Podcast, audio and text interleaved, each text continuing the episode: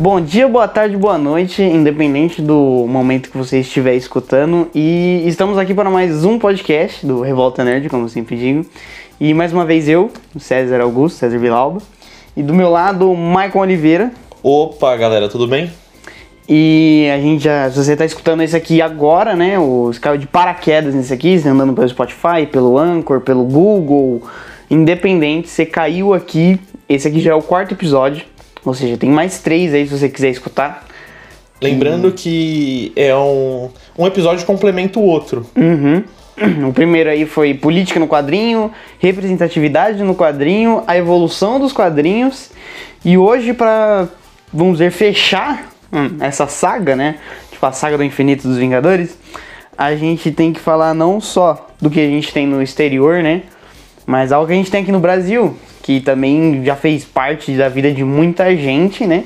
Que são os quadrinhos brasileiros, né?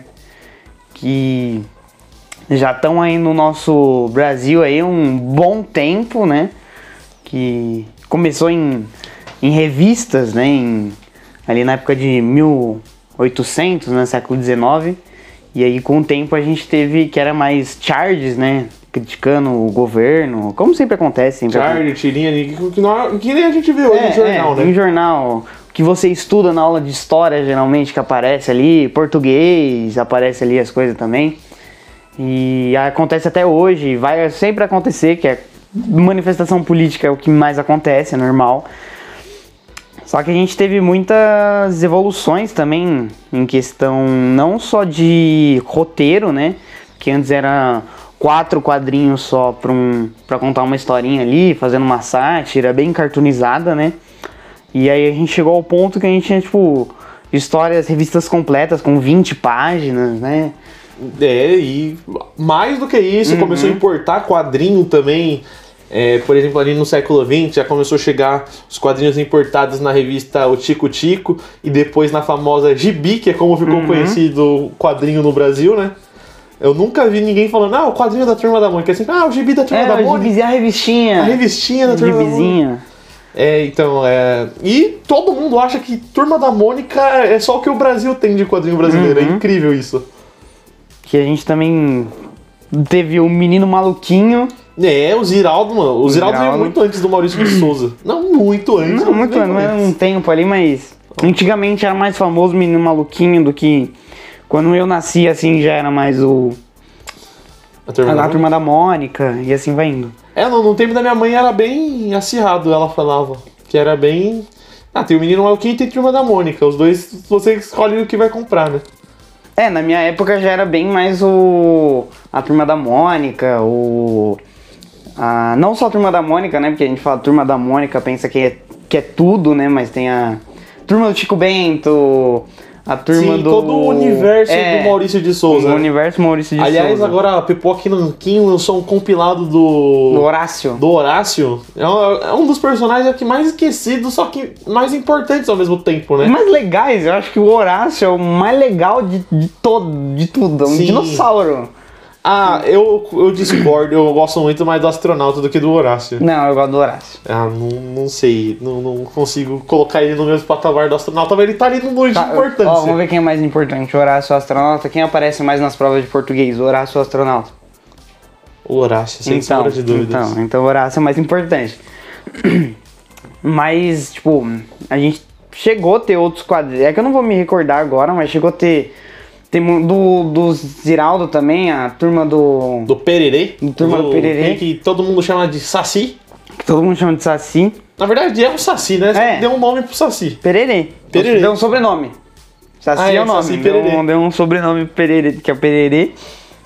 Que aí a gente tem um pouco ali do folclore brasileiro. E nessa época, é importante ressaltar, né, que todo mundo acha que era só a turma da Mônica, agora né, a pessoa recorda do Ziraldo e tal. Mas não era só isso. O problema é que as grandes editoras, elas davam prioridade pro que vinha de fora. Ou seja, tinha muita editora importando ali histórias do Flash, até de ficção científica, tipo Flash Gordon, tem as histórias da Marvel também chegando naquela época. E as editoras esqueciam, tipo, não esqueciam, elas não davam importância para os quadrinistas nacionais. Então, a não ser que você tinha um kickstart de tinha relevância ali, tinha um, um nome, conhecia pessoas, né? Você não era ninguém, mesmo sendo um quadrinista bom, né? Ali o, o, Maurício de Souza e o Ziraldo, eles criaram o seu nome e assim conseguiram crescer, mas infelizmente nem todos conseguiram naquela época. O que é diferente de hoje, né? Que uhum. temos. Aí tivemos uma evolução muito grande ali do, dos anos. Acho que pode se dizer ali, dos anos 90 para agora, o quadrinho nacional vem crescido bastante, cara. Vem muito, tipo, crescido extraordinariamente, né? Igual quadrinista brasileiro que não conseguia trabalho aqui ia para fora. Sim. Quadrinista, desenhista, roteirista, não conseguia que ia pra lá. Cara, quantos nomes a gente não tem aí na DC, na Marvel brasileiro? A, a colorista Chris Petter, o Ivan Reis, agora o, o Rafael. Acho que é Rafael Albuquerque o nome do, do, uhum. do, do cara que tava na DC. Então, hoje em dia, tá, a gente está muito, muito bem conceituado no quadrinho afora. Sem contar, eu, isso eu citei os que eu lembro que estão atuais. Tem até né? o Vilela. O Vilela fez capa pra Marvel, o Rodrigo Vilela. Ah, sim, o do. do sim. Inteligência Limitada. Fez capa pra Marvel, fez quadrinho aqui que não gerou, não, uhum. não chegou a ser famoso. Não, mas hum. na web ele era bem importante. Ele né? era importante, ele sempre teve ele, bastante ele, ele relevância. no, no mundo canibal, se eu não me engano. Foi, ele, ele, ele foi ele e os irmãos Piologo foi quem criou o mundo canibal. Sim, então. O Quartoba, o Havaiana de Pau. Então eles estão dentro a, mesmo do. Como que fala? Eles estão dentro tanto da, da parte de quadrinhos como da parte de animação, né? Uhum. Porque como a gente já sabe, a animação brasileira aquele tempo era raro. Era raro. Aí depois, depois até, falando, voltando pra turma da Mônica, gerou o, o. Como que eles falam? Tem um nome, tipo, tá. Não é só animação da turma da Mônica. É, tem um nome relacionado a cinema. Tipo, não é, não é hum. cinematum. Cinegibi. Cinegibi, que aí pega, tipo, um a história igual Turma da Mônica na Viagem do Tempo Sim. e faz algo Não, legal. Antes disso, acho que já tinha, já tinha já algumas animações da Turma da Mônica uhum. pequena, mas assim, ainda assim não era tipo o, o ramo de animação brasileira não era muito grande. Não era pequeno, a, a, a gente, poucas coisas. A gente é bom, a gente deu o primeiro filme 3D, o que pouca gente sabe de, de... Sério? O primeiro filme de animação 3D brasileiro. Qual? É, eu não lembro o nome agora, mas ele é brasileiro. Ele Caramba. veio antes, antes de Toy Story. É, eu não sabia. É, então. E aí é brasileiro e a gente teve uma baita evolução quanto a isso. E a gente também, ultimamente, né, tá tendo. Principalmente depois de 2010, tipo, a gente teve um, um alto aumento ali no, nos quadrinhos brasileiros. Mas de 2010 pra cá foi algo que, tipo, realmente a curva subiu desenfreadamente. Sim. A gente teve até filmes inspirados em quadrinhos, que é o Doutrinador. Uou, pra caramba, o filme do Doutrinador, eu acho assim, que foi de grande importância, né, pro. pro. pro, pro gibi brasileiro, o quadrinho brasileiro. Porque pela primeira vez nós estamos tendo quadrinhos brasileiros sendo levados a sério. E eu acho muito importante falar quem levou isso e quem tá levando isso, que é o Universo Guará. Uhum. Cara, o Universo Guará tá fazendo aí um grande avanço, trazendo um mercado editorial como a gente tem lá fora. Foi igual a gente falando em é, cinematográfico, né, filme, série, a gente teve recentemente duas duas confirmações. Sim. De, de o... filme e série. O Cidadão em Comum do Pedro Ivo, que está lançando aí as suas histórias pelo Almanac Guará. Ele já lançou, já publicou antes, já né, tá o Cidadão relançando. em Comum. Está relançando no Almanac Guará. Ele vai ter uma série aí do, da, uhum. da, sua obra, e isso é uhum. bem massa, produzida pela O2 Filmes, que para quem não sabe é a mesma produtora de Cidade de Deus. Ou seja, não é pouca coisa. Uhum. A O2 já trabalhou com a, com a Amazon, eu vi também que ela já trabalhou com a HBO. Caramba! Ela tem um contrato, parece que a HBO Max se eu não me engano, posso estar enganado. Uhum. E, e aí vão trazer Santos também, cara. Santos é uma história de. Que fala ali da parte. a parte religiosa. Eu, eu né, mandei lá a mensagem pro Alex Mir. Na, ao meu ver, Santos tem uma pegada muito. É, demolidor com uhum. Hellblazer com Hellboy. É, tem, tem, tem a, a pegada, a pegada pé no chão de de Hellblazer, né? Que é um uhum. humano normal que, que vai atrás do, das coisas, com a parada Hellboy do, De, Do- O Hellblazer também tem a pegada sobrenatural. Uhum. Mas eu acho que pelas criaturas mitológicas, o bagulho do Hellboy tá bem tá, mais. tem bem mais tem bem- E o Demolidor com a parte religiosa ali. É, tipo, também, também meio pé no chão, algo mais, entre aspas, não vou dizer filosófico, mas trata um pouco ali de o que é religião, Sim. como tratar a religião, que é abordado nos quadrinhos do Demolidor. Aham. E, e, cara, tá muito bom o quadrinho, o quadrinho, o mercado nacional de quadrinhos. Eu, eu tá. E, e é uma coisa que vai expandir, cara.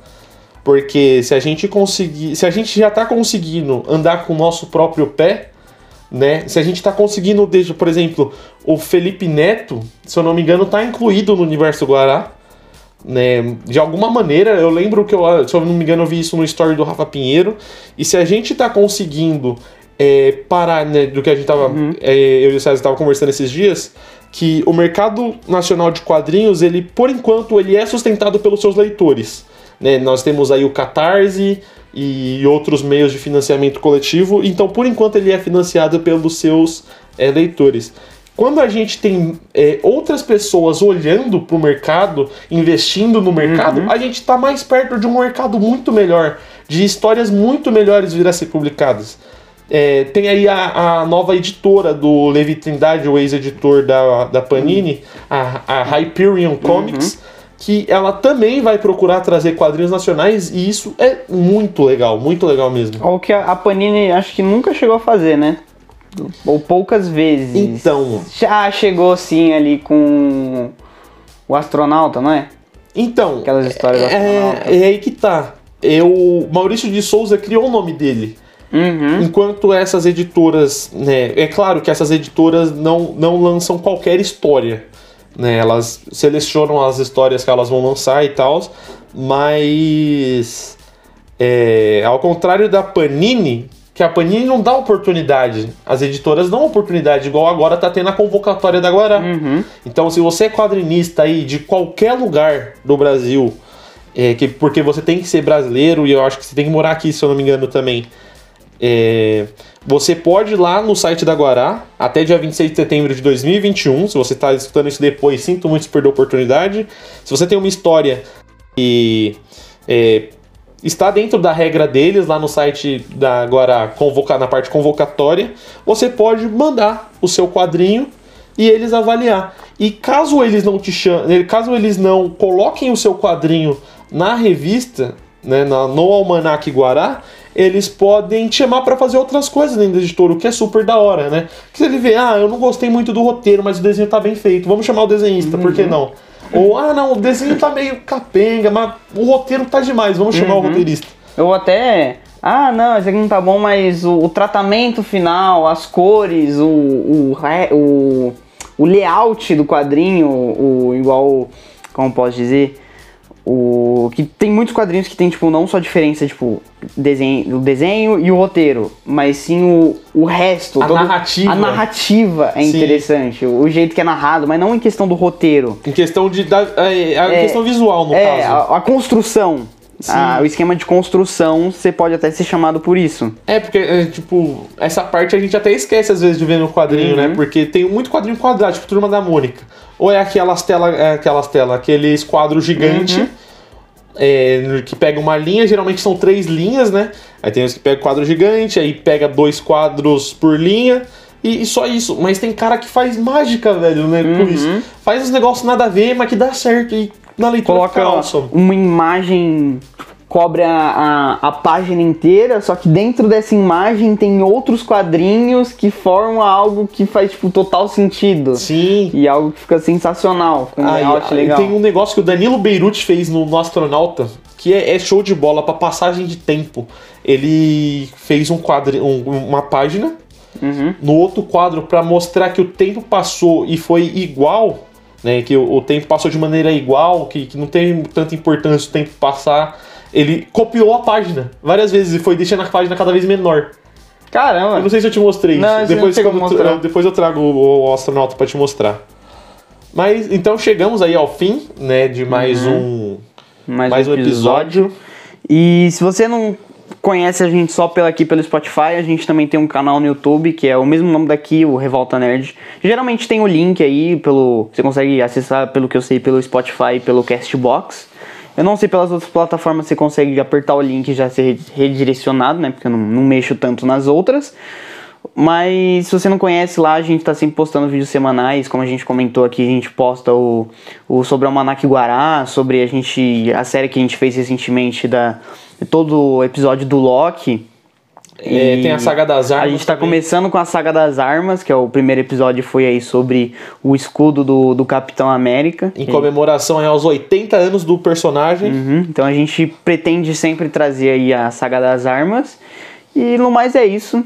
Espero que tenham gostado. né? Se você conhece algum amigo que gosta desse, desse formato que a gente está fazendo de podcast, sobre pegar um assunto do, do mundo geek, do mundo nerd comentar aí uns 15 minutos, pra- não pode encher o saco, né? Ficar tipo 3 horas comentando. Então, se você conhece alguém que goste desse tipo de conteúdo, não esqueça de compartilhar, que ajuda demais. E aí, se quiser falar mais alguma coisinha. Eu, eu acho que é bom já falar que a gente vai começar uma, um, um arco aqui no, no, no Spotify, né? No, no podcast, que é o Tá na Mesa. Tá mesmo. Onde a gente vai falar aí de. não só de adaptações, mas em vez de a gente pegar, por exemplo, um tema igual a gente fez agora, né, um- falando sobre a evolução dos quadrinhos de maneira, de maneira conversativa, a gente vai pegar um, um quadrinho e conversar sobre ele, bater papo sobre as reflexões que ele leva, sobre como que tá a história e tudo mais. Pegar, tipo, Guerra Civil do Mark Miller de 2008, 2007, 2008. 2006. 2006? Guerra Civil de 2006, cara. É verdade, é de 2006, certeza, é verdade. E comparar, por exemplo, com o filme. Comparar com o filme e pegar isso. Eu pensei que era de 2008 pelo... que a saga que o... O Straczynski ficou é até 2008. Sim. Aí eu assimilei uma coisa com a outra. Mas então, a gente vai começar a voltar na mesa, como o Michael já falou. Pegar quadrinho, esse negócio, filme, série, ah, jogo, tudo que envolve o, esse quadrinho que saiu daí, a gente vai pegar esse tá na mesa. E vamos começar a fazer live também no Instagram, né? Não é? No caso, Falando sobre Uhum. os acontecimentos da semana. Se você tá vendo mais na frente assim, provavelmente a gente já começou a fazer live, né? Você tá vendo as três semanas, um mês, a gente já começou a fazer live no Instagram, que é o mesmo nome, não muda, é Revolta Nerd. E é isso. É isso. É É, isso. Já demos o recado que tinha é que dar. só e é tudo isso. E até um próximo episódio. Até segunda-feira que vem. Tchau, tchau.